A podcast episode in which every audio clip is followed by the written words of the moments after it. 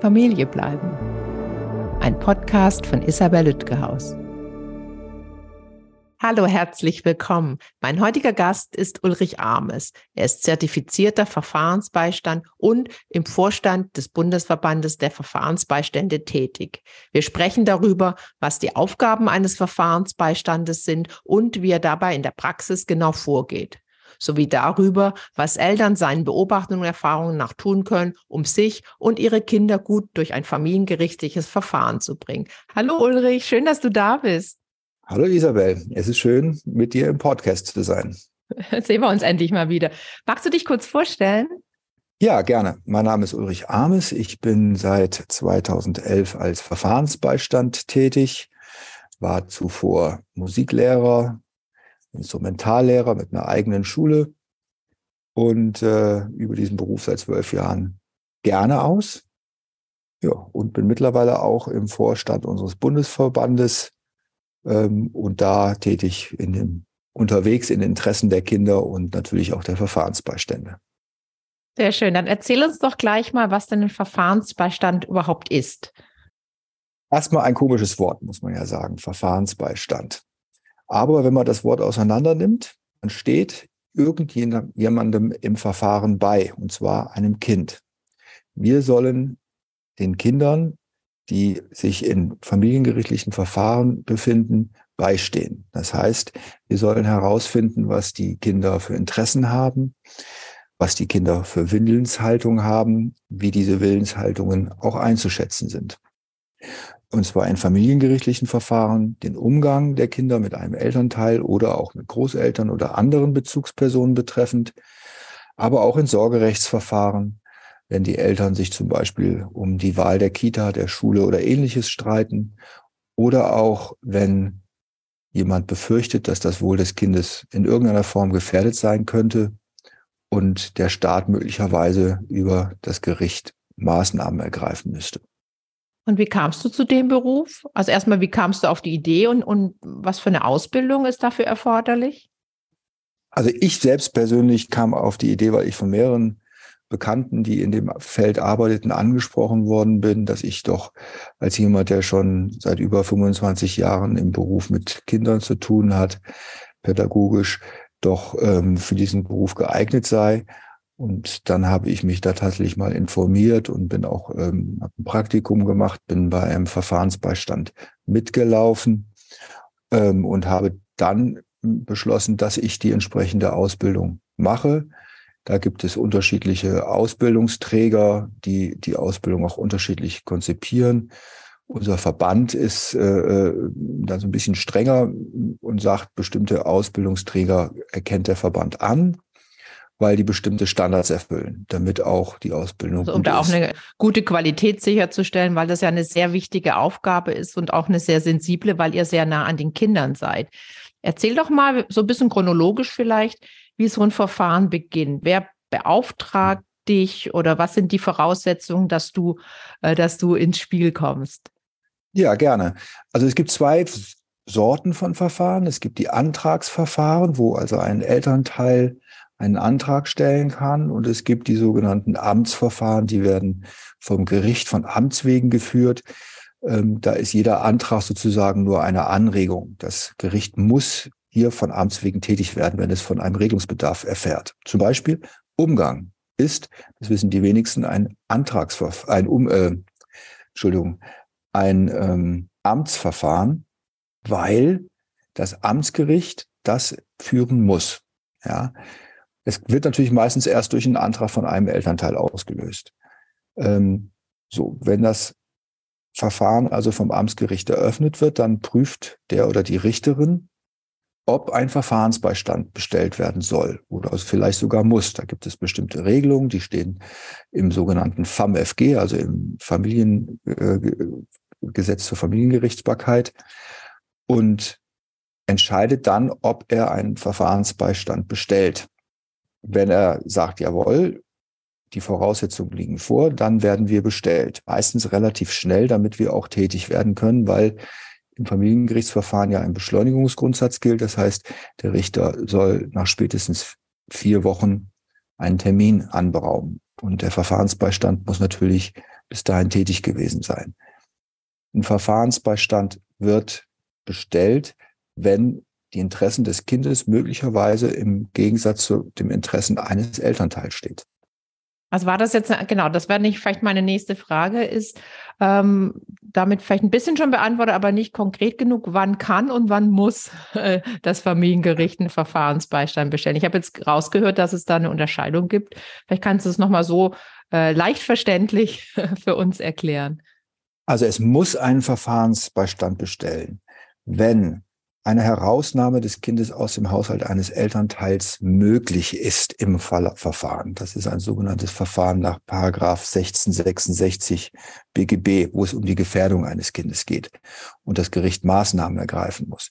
Es muss auch einen Verfahrensbeistand bestellen, wenn eine freiheitsentziehende Maßnahme für einen Jugendlichen ansteht. Das heißt, wenn ein Elternteil beantragt, dass ein Kind zum Beispiel geschlossen in eine Psychiatrie für eine bestimmte Zeit untergebracht wird.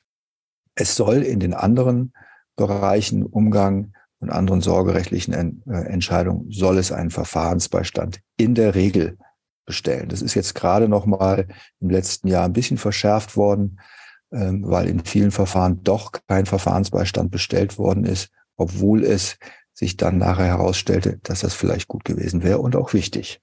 Also lieber vorsorglich zu häufig bestellen als zu selten, habe ich jetzt daraus gehört. Ähm, sich, also dass es äh, davon ausgegangen wird, dass es besser ist für das Kind und für das äh, Verfahren und die Familie, wenn Verfahrensbeistand involviert ist. Und wer bezahlt den? Also wenn Eltern den beantragen, müssen Eltern das bezahlen oder zahlt das das Gericht oder der Steuerzahlerin? Nein, das sind, ja. das sind Kosten, die ähm, in der Regel, wenn die Eltern Kosten des Verfahrens auch tatsächlich bezahlen können, die Eltern übernehmen müssen. Das sind teils der Verfahrenskosten, die die Eltern ja normalerweise auch übernehmen können, müssen. Es sei denn, die Eltern sind nicht oder ein Elternteil ist finanziell nicht in der Lage dazu und hat Verfahrenskostenhilfe beantragt. Das Gericht kann aber auch davon absehen, Verfahrenskosten auf die Eltern umzulegen zum Beispiel bei solchen Amtsverfahren und sagen, nee, wir erheben hier keine Kosten, die Eltern müssen nur ihre eigenen Kosten ähm, bezahlen, dann zahlt eben die Gerichtskasse uns. Wir werden grundsätzlich auch erstmal über die Gerichtskasse bezahlt und das Gericht holt sich dann gegebenenfalls die Kosten von den Eltern zurück. Okay, und dann wirst du beauftragt, da ruft dich jemand an oder schreibt dir und sagt so, Herr Ames, wir haben hier gerade ein familienrechtliches Verfahren, da würden wir Sie gern als Verfahrensbeistand einsetzen für die beiden Kinder, sage ich jetzt einfach mal. Wie gehst du dann vor?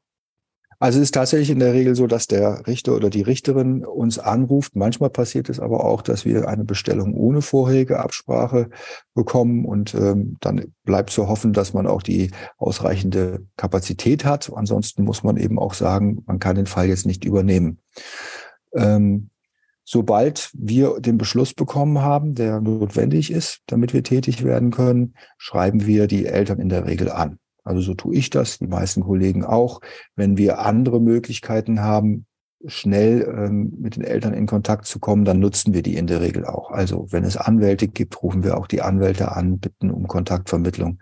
Manchmal stehen in den Anträgen auch E-Mail-Adressen oder Telefonnummern und die nutzen wir dann eben auch. Und, und wie geht's dann weiter? Dann vereinbaren wir Termine. Ähm, und das ist natürlich so, jeder Verfahrensbeistand hat seine eigene Arbeitsweise. Ja. Es gibt zwei verschiedene Arten von Bestellungen. Es gibt eine Grundbestellung, sage ich mal. Da ist unsere Aufgabe, die Interessen des Kindes zu vertreten. Das heißt, wir reden eigentlich mit dem Kind und niemandem anderen. Das kommt sehr, sehr selten vor, weil eine Lösung des Problems und ein Verständnis des Problems ist nur möglich in der Regel, wenn wir die sogenannte erweiterte Bestellung haben, also auch mit anderen Bezugspersonen des Kindes, sprich den Eltern, vielleicht auch Großeltern, Schule, Kita, Ärzten und ähnliches reden können. Das tun wir dann auch. Vereinbaren Termine und äh, sehen das Kind mindestens einmal, in der Regel öfter und ähm, machen uns einen Eindruck von dem Kind. Wie, wie machst du das dann? Ich versuche mir das vorzustellen. Du bist dann ein fremder Mann den, den die Kinder ja erstmal irgendwie kennenlernen dürfen. Wie, wie findest du da einen Zugang? Wie, wie, wie, wie kann man sich den ersten Kontakt vorstellen? Ich denke, das ist für viele Zuhörenden auch wichtig, weil die sich vielleicht Sorgen machen, da kommt jemand und redet mit meinem Kind. Wie ist das denn?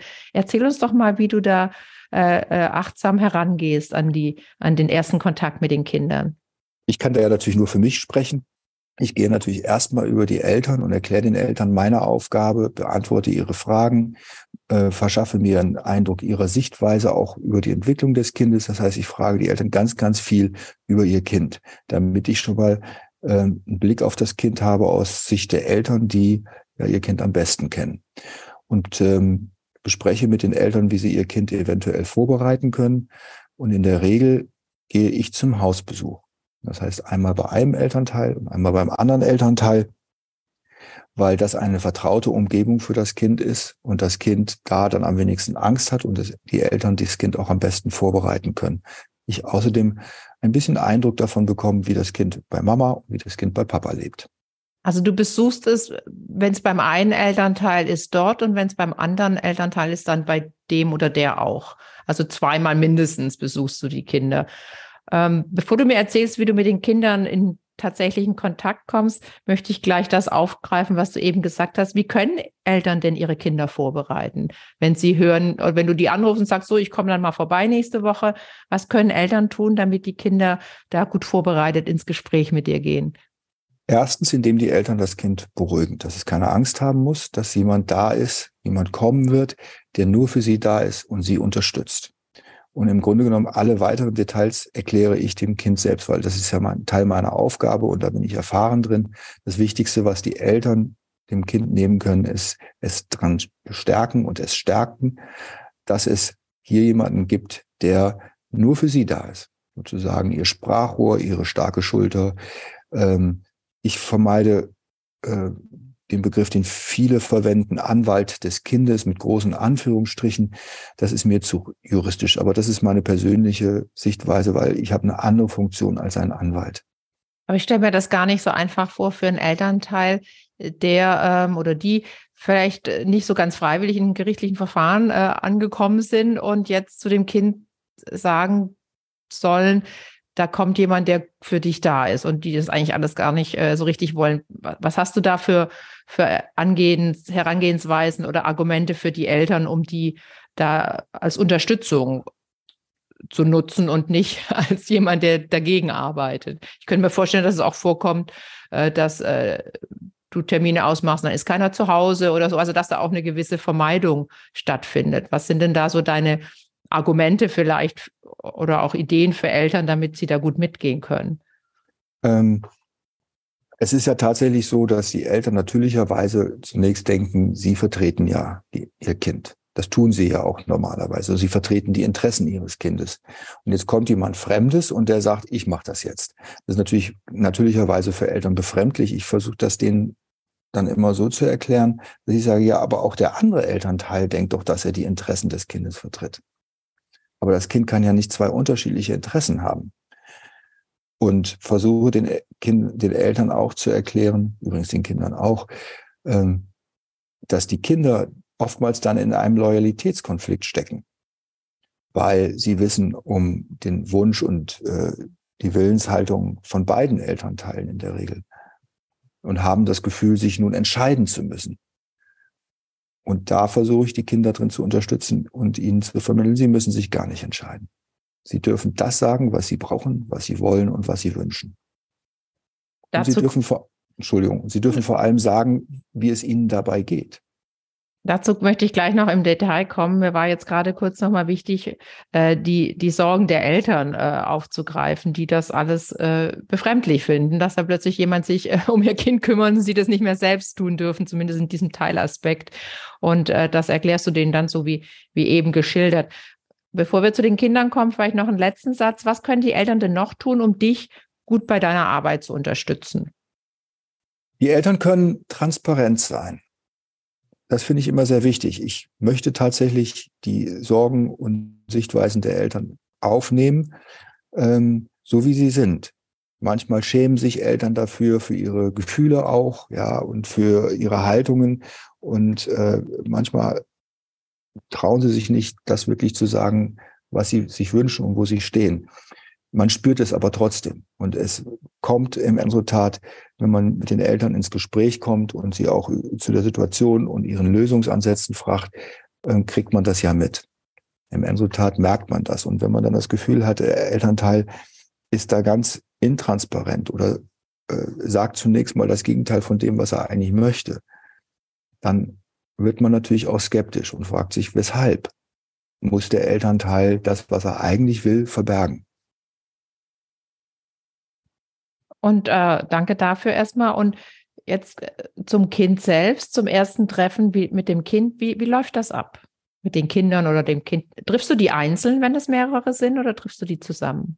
Wenn es mehrere Kinder sind, mache ich es persönlich oft so, dass ich den Kindern tatsächlich auch erstmal erkläre, gemeinsam erkläre, was meine Aufgabe ist, damit sie das nochmal verstehen.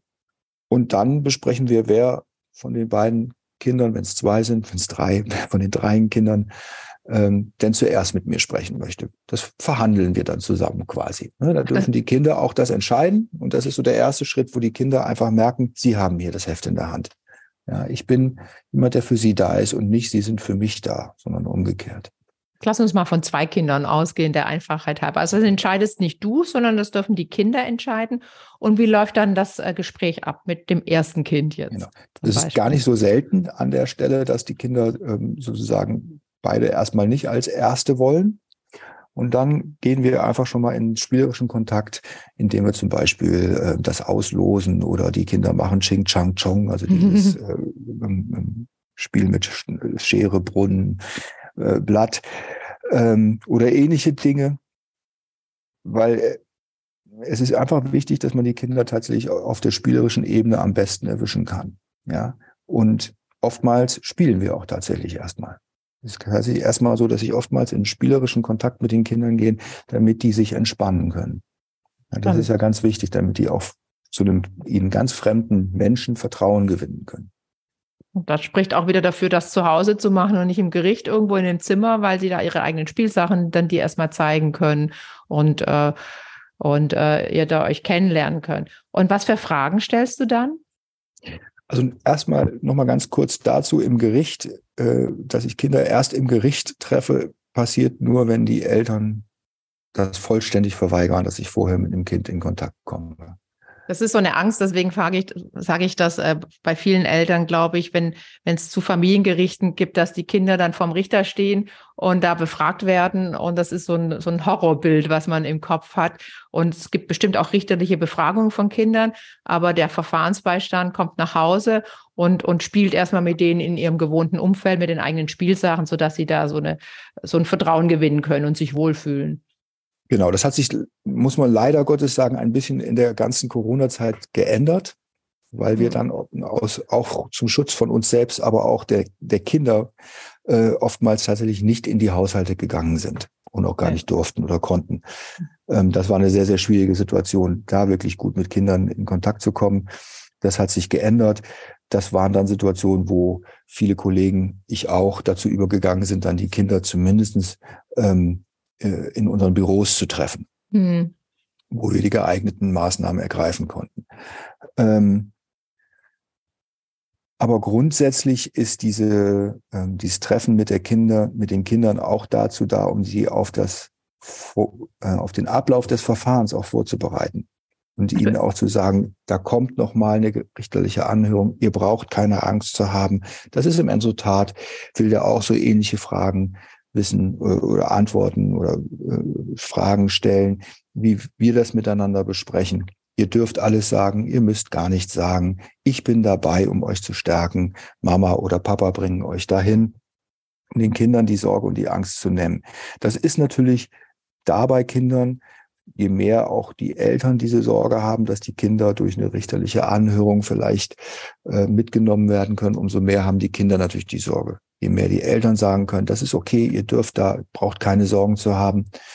Ähm, das ist kein Strafgericht, da wird niemand bestraft. Das ist ja erstmal die erste Assoziation, die auch Kinder haben. Ähm, umso leichter ist es den Kindern. Und eines muss man ja auch sagen, die wirkliche und reelle Belastung der Kinder durch einen Elternkonflikt ist um ein Vielfaches höher als durch ein Gerichtsverfahren. Das kommt vielleicht noch obendrauf. Nochmal für, für unser aller Verständnis. Selbst wenn du mit den Kindern gesprochen hast und als Verfahrensbeistand bestellt bist, werden die nochmal vor Gericht gehört. Das war mir nämlich nicht so ganz bewusst. Immer oder manchmal, nur kurz, ist eigentlich nicht unser Thema, aber ist natürlich an der Stelle äh, doch wichtig, gut, das gut zu verstehen. Es darf nur in ganz großen Ausnahmefällen der Richter ähm, davon Abstand nehmen, wenn er eine Entscheidung treffen soll oder wenn ähm, er eine Einigung der Eltern billigen soll. Dann muss der Richter das Kind anhören. Das sieht das Gesetz vor und das ist auch richtig. Der Richter muss sich einen Eindruck vom Kind verschaffen. Auch der fragt nicht unbedingt, was wollt ihr? Du hattest ja eben schon angefangen zu fragen, hm, wie, was frage ich denn die Kinder? Ich frage die Kinder eigentlich erstmal, wer sie sind und was ihr Leben ausmacht und was ihre Interessen sind und wie es ihnen geht, damit ich einen Eindruck von dem Kind bekomme und einen Eindruck von seinem Leben bekomme. Ja, und da teilen Kinder viel mit. Und oftmals kommen Kinder schon von alleine ähm, und, und sagen, ich möchte mehr bei Papa sein oder mich stört, dass Mama das und das macht oder dass Papa das und das macht oder mir macht dies und jenes Sorgen oder ich bin traurig, Mama und Papa streiten sich so oft. Ähm, einer der häufigsten Wünsche, wenn man die Kinder nach drei Herzenswünschen fragt, fast jedes Mal kommt, Mama und Papa sollen nicht streiten als allererstes. Das ist für die Kinder mit das Wichtigste. Und, und was fragst du dann noch? Also fragst du auch, wo sie leben möchten, konkret nach oder hörst du das mehr so raus? Wenn es geeignet ist und das Kind von vornherein anfängt, dann besprechen, sprechen wir darüber, was es sich denn vorstellen kann. Natürlich sprechen wir auch dann darüber, aber ich frage das Kind nicht, was willst du jetzt eigentlich? Sondern es ist ein vorsichtiges Herantasten an das Thema, schauen, ob das Kind für das Thema offen ist, ob es das äh, besprechen möchte, ob es da überhaupt Ideen und Wunschvorstellungen haben. Wir haben ja mit Kindern zwischen 0 und 18 Jahren zu tun. Ja, das ist ein weiter Begriff, ähm, wo Kinder einem auf unterschiedlichste Art und Weise vermitteln, was sie denn wollen. Manche Kinder tun das über das Spiel mit Figuren. Andere Kinder sagen etwas ganz, ganz klar. Andere Kinder sind deutlich schon beeinflusst auch im Verfahren von, weil sie mitgekriegt haben, was der ein oder andere, andere Elternteil sich von ihnen wünscht. Auch das gibt es natürlich. Und das müssen wir alles miterspüren. Woran erkennst du das, dass die schon beeinflusst sind? Ein bisschen sind sie immer beeinflusst, aber äh, erheblich beeinflusst sind? Ich nenne mal ein Beispiel. Mhm wenn ein Kind im aller, allerersten Kontakt in der zweiten Minute mir sagt, ich möchte aber das Wechselmodell haben, dann habe ich ein relativ großes Fragezeichen im Raum, weil dann muss das Kind ja vieles schon, schon, schon wissen, weshalb ich da bin, weshalb ich komme, was es sagen soll. Ja. Und dann fangen wir an, trotzdem erstmal über andere Dinge zu reden. Das ist in Ordnung, ist okay, lass uns mal erstmal, möchte ich erstmal gern kennenlernen, in welche Schule gehst du denn, um dann später auf das Thema zurückzukommen. Und auch da wird dann manchmal wenn das Kind das äh, alt genug ist und der Eindruck da ist, dass das Gespräch das auch hergibt, dann sprechen wir auch darüber, weshalb möchtest du das? Was sind deine, deine Gründe? Auch das ist natürlich immer interessant. Ne? Da gibt es manchmal Gründe wie, es soll gerecht sein zwischen Mama und Papa. Das ist ein großer Wunsch von Kindern und der ist auch völlig legitim. Der Gerechtigkeitswunsch drückt manchmal den eigenen Wunsch aus, manchmal aber auch den Wunsch von Elternteilen, die es ja auch gerecht haben wollen. Ähm, und das muss man versuchen zu filtern, herauszufinden, wie viel davon ist, ist wirklich eigener Wunsch des Kindes, wie viel davon ist ähm, tatsächlich auch eine Übernahme von Wünschen von einem Elternteil. Und, und wie vermeidest du bei deinen Fragen Loyalitätskonflikte? Also, dass das Kind den Eindruck hat, sich für oder gegen den einen bzw. den anderen Elternteil entscheiden zu müssen? Auch da ist Transparenz das Wichtigste. Das heißt, ähm, die Kinder müssen wissen, dass sie alles sagen dürfen, aber auch sich nicht in irgendeiner Weise positionieren müssen. Du hattest schon angedeutet, ähm, dass das Alter natürlich eine große Rolle spielt. Dazu fallen mir ganz viele Fragen ein. Die erste, die mir einfällt, ist, wie redest du mit einem sechs Monate alten Kind? Beziehungsweise wann, wann, ab wann kannst du überhaupt mit Kindern reden oder in Kontakt treten? Also Psychologen sagen, ein Kind ist mit drei bis vier Jahren ähm, in der Lage zu einer Willensäußerung. Deswegen hat bis vor, äh, bis vor einem Jahr ähm, haben Gerichte Kinder unter drei Jahren nicht angehört. Ähm, das hängt immer vom Entwicklungsstand des Kindes ab, manchmal auch von der Sprache. Wir haben ja auch mit Kindern zu tun, die äh, unsere Sprache noch nicht gut können, weil sie mit anderen Sprachen aufwachsen und vielleicht noch nicht so lange in, im, im Kindergarten sind. Ähm, wenn ich nicht auf verlässliche verbale Äußerungen eines Kindes zurückgreifen kann, dann greife ich darauf zurück, dass ich zum Beispiel Interaktionsbeobachtungen mache. Ich sehe, beobachte die Kinder mit ihren Eltern. Wie verhalten die sich? Wie passt die Interaktion zwischen den Kindern und den Eltern? Gibt es da Störungen? Sind die Eltern in der Lage, die Signale des Kindes gut zu erkennen? Das sind alles Dinge, die, die man zusammen mit Kenntnis über die anderen, ähm, über die, die anderen Informationen, die man zum Beispiel auch von den Eltern erhält, dann zu einem Bild zusammensetzt. Und es gibt auch Situationen, wo man sich unsicher ist, auch als Verfahrensbeistand, weil vielleicht Äußerungen widersprüchlich sind, weil das Kind einem zum Beispiel bei einem Elternteil etwas anderes berichtet als beim anderen Elternteil, weil man merkt, das Kind steckt in einem tiefen Loyalitätskonflikt und man kommt an die eigenen Bedürfnisse des Kindes nicht ran, weil die hinter diesem Loyalitätskonflikt einfach vergraben sind. Das Kind das vielleicht selbst gar nicht so genau sagen kann. Dann empfehlen ich, und ich denke, viele Kollegen machen das ähnlich, dass da nochmal genauer hingeguckt werden muss, mit mehr Sachverstand, nämlich möglicherweise mit einem psychologischen Sachverständigengutachten. Darf ich dazu direkt was sagen? Ich hatte nicht neulich äh, Marianne Nolde hier im Gespräch und die war lange Gerichtsgutachterin und hat mir erzählt, dass sie genau das sehr oft erlebt. Ich erlebe das auch in Mediation sehr oft, dass jeder Elternteil glaubhaft versichert, dass das Kind zu ihm bzw. ihr gesagt hat, ich möchte mehr bei dir sein. Ich glaube das auch. Ähm, und sie hatte mir erzählt, das fand ich interessant, dass sie als Gutachterin das deine Eltern dann auch sagen kann, damit die das mal aus dritter Hand hören, weil vom anderen Elternteil glauben sie es vielleicht nicht. Ähm, erlebst du das auch? Machst du das auch, wenn du merkst, bei beiden Elternteilen redet das Kind in deren jeweiligen Interessen und dass du das auf, offenlegst? Ja, das tue ich durchaus auch. Und die Reaktionen sind ganz unterschiedlich. Ähm, und das, da hängt eigentlich viel dran an der Fähigkeit der Eltern, sich in das Kind hinein zu versetzen, in die Situation des Kindes, ob es verstehen kann, dass das, was es mir gesagt hat, dem anderen Elternteil vielleicht nicht so sagt. Also mir als einem Elternteil dass, ähm, dass das Kind in einem Loyalitätskonflikt steckt und dass das eigentlich das Hauptthema vielleicht sein könnte. Wie bekommen wir als Eltern das Kind aus diesem furchtbaren Konflikt heraus, der Kinder emotional zerreißt? Und es gibt ja schon eine Menge Forschung auch dazu, was Elternkonflikte und konflikthaftes Aufwachsen, also von, von Kindern in konflikthaften Familien mit Kindern bewirkt. Was für Reaktionen erlebst du da von Eltern, wenn du ihnen sagst, ihr Kind ist im Loyalitätskonflikt? Wie, wie, wie nehmen die das auf? Ganz unterschiedlich. Die ganze Palette von Reaktionsmöglichkeiten, von, von Erschrecken und äh, da müssen wir ja sofort was tun, bis hin zu kompletter Ablehnung, bis hin, Herr Armes, Sie haben das Kind beeinflusst. Alles ist da. Und was können Eltern tun, die uns jetzt vielleicht auch zuhören, wenn sie merken oder gesagt bekommen, dass ihr Kind in einem Loyalitätskonflikt ist? Was, äh, was hast du da für Ideen aus deiner Erfahrung heraus? Als allererstes ist reflektieren. Was kann ich tun, um meinem Kind da zu helfen? Wie kann ich meinem Kind vermitteln, es muss sich nicht zwischen mir und dem anderen Elternteil entscheiden. Es darf beides haben und es darf auch beides wollen. Das manchmal ist tatsächlich das auch so, dass Kinder beim einen Elternteil sagen, ja, ich will mehr bei dir wohnen und das beim anderen Teil ebenso, weil sie ja auch beide Bedürfnisse haben. Und die für das Kind spürbar und erlebbar werden, wenn sie mit diesem Elternteil in Kontakt treten. Und man muss sich das ja einfach mal vorstellen.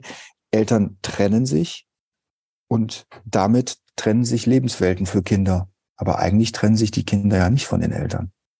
Hm. Lass uns nochmal auf das Alter zurückkommen. Du hattest gesagt, so ab drei, vier Jahre ungefähr bis 18. Was ist anders, wenn du mit einem 16-jährigen Kind redest, jungen Menschen redest, im Vergleich zu einer Vierjährigen? Was sind, hast du da ganz andere Herangehensweisen? In dem Sinne auch nicht nur Spiel, vom Spielen her, sondern auch von dem, was die selbst für sich schon ähm, gestalten können?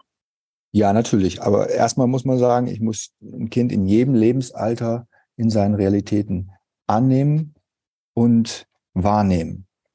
Ähm, den 16-Jährigen genauso wie die Dreijährige oder sechs Monate, das sechs Monate alte Kind.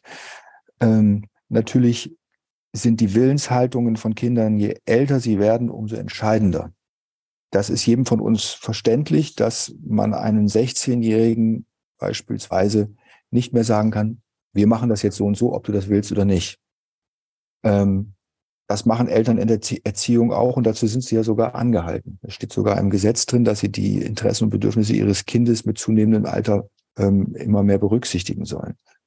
Das ist ein Teil von Erziehung und das tun wir nicht anders. Wir gehen auch so vor, dass wir natürlich, wenn ein 14-Jähriger uns sagt, ich will auf gar keinen Fall mehr Kontakt zum Vater, dann werden wir nicht sagen, du musst aber, weil du vielleicht in einem Loyalitätskonflikt steckst. Dann müssen wir das ganz, ganz anders machen und das müssen die Eltern dann auch verstehen. Genauso wie wir ähm, natürlich auch die Hilfe und Unterstützungsmaßnahmen von Kindern in schwierigen Lebenssituationen ähm, viel mehr von ihren eigenen Willensbekundungen abhängen. Um ein Beispiel zu geben, ich kann eine, eine 16-Jährige nicht gegen ihn, ihren Willen in eine Fremdunterbringung ein, reinbringen.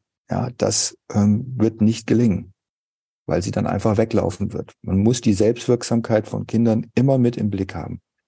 Und äh, jetzt nach dem ersten Gespräch mit den Kindern, oder den ersten beiden Gesprächen mit den Kindern bei den jeweiligen, in den jeweiligen Zuhauses der Eltern. Wie geht's dann weiter? Schreibst du einen Bericht oder rufst du den Richter, die Richterin an oder was machst du als nächstes? Wenn ich noch mehr Informationen brauche, weil ich das Gefühl habe, ich habe noch kein komplettes Bild, dann bitte ich die Eltern zum Beispiel darum, dass ich mit anderen Bezugspersonen sprechen kann, die die Kinder gut kennen. Das ist in der Regel Schule und Kita, weil dort sind die Kinder lange, lange Zeit unter der Woche. Das heißt, die erleben die Kinder, die können mir über dieses Kind mehr berichten, sodass ich mein Bild noch abrunden kann. Vielleicht haben die Kinder auch dort schon was berichtet oder sie haben Therapeuten oder wenn es um äh, ein medizinisches Problem gibt, spreche ich natürlich auch mit Ärzten. Ähm, und gegebenenfalls auch mit persönlichen ähm, weiteren Bezugspersonen. Das können zum Beispiel Großeltern sein, wenn sie eine große Rolle ähm, spielen. Aber auch da ist natürlich, muss man immer mit einer ganz klaren Subjektivität rechnen. Nach einer Trennung sind natürlich Großeltern loyal zu ihren eigenen Kindern. Und das muss ich einfach mit bedenken. Wenn ich all das getan habe und der Meinung bin, dass ich ähm, ein klares Bild habe und weiß, was das Kind braucht und was das Beste wäre, dann meistens habe ich die Eltern schon im Vorfeld gefragt, biete ich den Eltern ein Elterngespräch an, weil ich der Meinung bin, dass eine einvernehmliche Lösung der Eltern allemal besser ist als eine Gerichtsentscheidung. Also mit beiden zusammen dann? Mit beiden zusammen. Wenn beide Eltern sagen, jawohl, wir wollen das probieren und wir ähm, sind bereit, Kompromisse einzugehen. Das ist natürlich eine Voraussetzung. Ne? Wenn ist das, ähm, klar ist, dann, ist, dass. Entschuldigung, ist ja dann mediationsähnlich vom Setting her, ne? Das ist mediationsähnlich, natürlich. Ähm, es ist auch ein Teil unserer Auftra unseres Auftrages dann, wenn wir diese erweiterte Bestellung haben.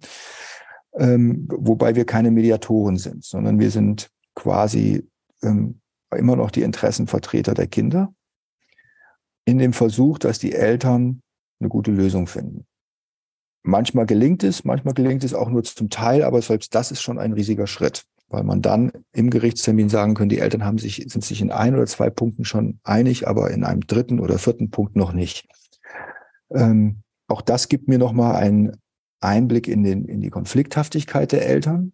Wenn ein solches Gespräch stattfindet, wie weit können sich die Eltern auf das Thema fokussieren? Wie sehr sind sie tatsächlich noch in ihrem eigenen Konflikt befangen und können gar nicht auf das Thema und eine Lösung äh, fokussieren? Ähm, wenn sich diese Lösung nicht anbietet, dann schreibe ich einen Bericht und diesen Bericht bekommen mit einer Stellungnahme. Diesen Bericht bekommen dann alle Beteiligten zur Verfügung gestellt, entweder direkt über das Gericht, ähm, dem ich ja zum Bericht verpflichtet bin, oder auch im Vorfeld schon direkt von mir. Und da steht auch drin, äh, wenn die sich in einzelnen Punkten oder mehreren Punkten geeinigt haben oder eine genau. Einigung in Aussicht sein genau. könnte. Genau. Hm. Und dann kommt äh, ein Gerichts, äh, wie sagt man, eine Verhandlung. Anhörungs ja, das Lange heißt, nicht bei Gericht, wie man eine Anhörung. Genau, ein Anhörungstermin. Ähm, Gerichte machen das unterschiedlich. Manche Gerichte ähm, berauben die Anhörung des Kindes nachher an, später.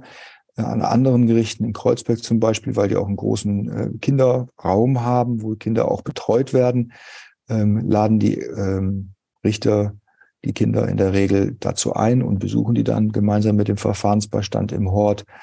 Ähm, manche Gerichte hören erst die Kinder ein, an, damit sie ähm, das mit in die Verhandlungen tragen können.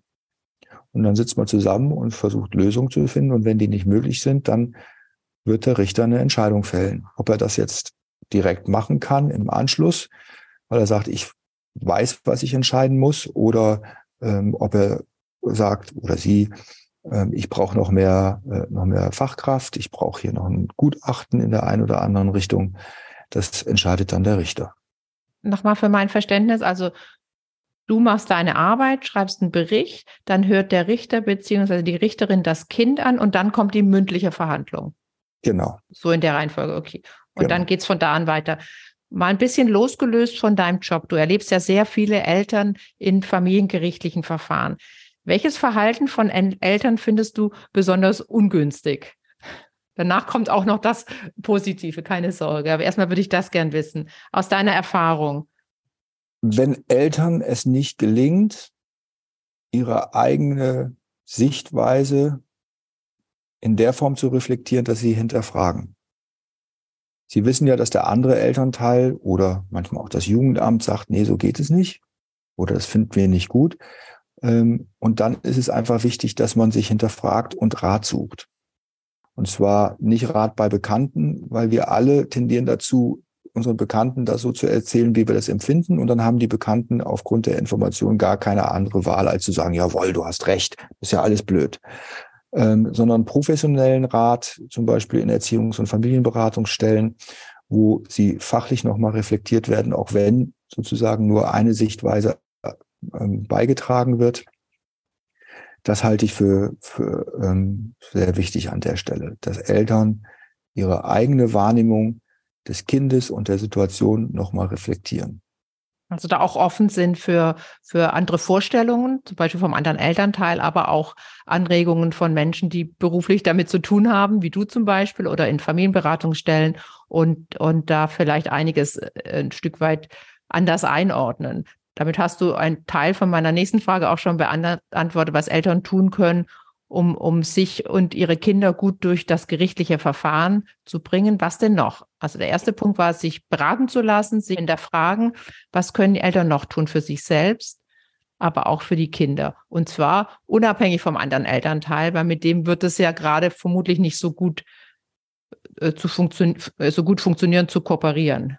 Ja, also davon ausgehend, dass äh, ein Großteil der Verfahren ähm, tatsächlich Verfahren sind, die nach Trennung von Eltern erfolgen. Es gibt natürlich einen, einen Prozentsatz von Verfahren, die nichts mit Trennung zu tun haben, sondern wo Eltern in ihrer Erziehungsfähigkeit einfach äh, nicht ausreichend sind oder in Not geraten. Die würde ich die, jetzt mal, die lassen wir hier mal weg. Jetzt mal genau. aus, äh, sondern mal davon ausgehen, äh, es hat ist eine Trennung erfolgt und danach ein, Konf ein Konflikt dann ist es zuerst mal so, ähm, und das kann ich sehr gut nachvollziehen, dass eine Trennung äh, einer Beziehung für jeden Beteiligten ein ganz, ganz schwerer Lebenseinschnitt ist. Viele Träume, viele Hoffnungen gehen da kaputt. Viele Enttäuschungen haben vorher stattgefunden und viel in der Kommunikation ist schiefgelaufen. Sonst trennt man sich nicht. Wenn man Dinge miteinander bereden kann, trennen sich Eltern in der Regel nicht. Ähm, so dass eine Trennung eine Ausnahme, eine psychische Ausnahmesituation für Eltern ist. Und das müssen Eltern für sich einfach akzeptieren, weil die, die, der nächste Schritt dazu ist eigentlich die Erkenntnis, dass man dann auch ähm, in dieser Ausnahmesituation eben nicht normal in Anführungsstrichen reagiert, sondern eben gestresst ist. Und dann muss man einfach wissen, dass für die Kinder eine Trennung wenn eine Beziehung zu beiden Elternteilen besteht, noch viel, viel schlimmer ist, weil ich nehme immer ein Beispiel, das vielleicht gerade aktuell ein bisschen schwierig ist. Ich äh, nehme es trotzdem. Für die Kinder bebt die Erde, weil das Fundament ihres Aufwachsens sind die Beziehungen zu den Eltern, zu ihren wichtigen Bezugspersonen, manchmal übrigens auch Großeltern. Und wenn das wackelt, wenn sie nicht wissen, wo werde ich sein, wen darf ich lieben, was ist mit Mama und Papa, bin ich schuld daran? Da stehen so viele Fragen im Raum, ähm, dass man sich gut vorstellen kann, dass das, was für Erwachsene schon schwierig ist, für Kinder noch viel, viel schwieriger ist, besonders wenn sie so klein sind, dass sie die Vorgänge rational gar nicht verstehen können. Dann beziehen sie nämlich umso mehr die Schuld auf sich. Und das zu erkennen und zu sagen, wir suchen uns frühzeitig eine Unterstützung von außen, um Lösungen hinzubekommen. Das würde ich mir wünschen. Da würden wir auch viele Verfahren vermeiden und hätten wahrscheinlich wesentlich weniger konflikthafte Familien, die in diese Spirale des Konfliktes immer tiefer hineintrudeln. Auch das passiert ganz, ganz häufig, weil sie nicht früh genug es geschafft haben, bestehende Konflikte nach der Trennung auf der Elternebene miteinander zu besprechen. Und da finde ich sowas wie Mediation ein sehr, sehr, sehr wichtiges Instrument. Etwas anderes sind äh, Beratungsangebote äh, wie ähm, Beratungskurse Kind im Blick oder wenn man schon weiter im Konflikt verstrickt ist, äh, Kinder aus der Klemme. Da gibt es viele, viele Angebote, die kann man auch im Jugendamt erfragen. Das A und O ist aus meiner Sicht eine funktionierende Gesprächsebene zu erarbeiten nach einer Trennung. Jetzt äh, ist ja mein Beruf, Menschen dazu äh, dabei zu begleiten und zu unterstützen, eigenvernehmliche Regelungen zu finden. Das geht nicht immer aus unterschiedlichen Gründen. Da können wir froh sein, dass wir Gerichte haben bei uns, die gut funktionieren. Gleichzeitig erlebe ich auch aus Erzählungen, ähm, dass das oft noch schlimmer wird, weil die Elternbeziehung äh, leidet, weil schmutzige Wäsche gewaschen wird und, und es teilweise eher eskaliert. Hast du da so Parameter für uns, wann du erlebst, dass gerichtliche Prozesse wirklich klärend und entlastend sind und wann sie eher ähm, es noch schwieriger und schlimmer machen?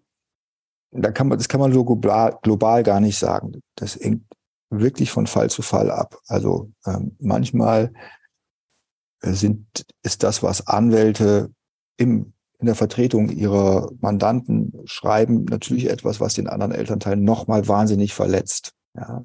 Die Anwälte müssen es vielleicht schreiben, weil sie Interessen ihres Mandanten vertreten müssen, aber es wirkt natürlich überhaupt nicht konfliktentschärfend. Ähm, manchmal schreiben Eltern auch solche Dinge, weil sie Recht haben wollen.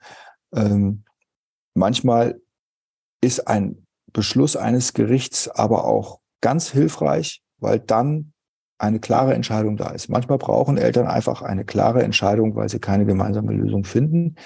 Und als Verfahrensbeistand habe ich manchmal auch sogar volles Verständnis dafür, weil es manchmal auch um, um Themen zum Beispiel die richtige Behandlung einer bestimmten Erkrankung äh, geht, die nicht einfach ist. Manche Entscheidungen sind tatsächlich nicht einfach. Und ähm, daher ist es manchmal auch tatsächlich hilfreich, wenn Gerichte sagen, so und so wird es gemacht. Man merkt, wenn man dir zuhört, dass du deinen Beruf sehr magst und mit großem, großem Engagement betreibst. Äh, was fasziniert sich denn daran? So, wann, wann merkst du, dass du mit deiner Arbeit äh, zu Verbesserungen beiträgst? Also was mich daran fasziniert, ist die Möglichkeit, ähm, Kindern in einer Notlage, und das ist immer eine Notlage, zu unterstützen und vielleicht sogar zu helfen, etwas Gutes zu bewirken, dass im Endresultat die Kinder nachher sagen können, boah, so, so geht's mir viel, viel besser mit, mit der Situation, mit meiner familiären Situation. Ähm, schlimm ist es, wenn der Konflikt überhaupt nicht einzugrenzen ist, weil die Dynamik in den Familien so stark ist, die Emotionen so stark sind. Ähm, und man das über Jahre beobachtet. Auch das haben wir. Dass wir Familien haben, die immer wieder in den Verfahren kommen, wo gar keine Ruhe reinkommt, wo ähm, im Resultat es manchmal sogar dazu kommt, dass man sagt, an dieser Stelle muss man die Kinder herausnehmen, weil die das gar nicht mehr aushalten, weil die zum Beispiel Selbstmordgedanken entwickeln. Wiederholst du bitte nochmal die Frage? Gern. Ähm, was dich fasziniert an deinem Beruf und äh, woran du erkennst, dass deine Mitwirkung zu Verbesserungen führt? Ja, leider erkennt man das als Verfahrensbeistand oftmals nur daher, dass man gar keinen Kontakt mehr hat.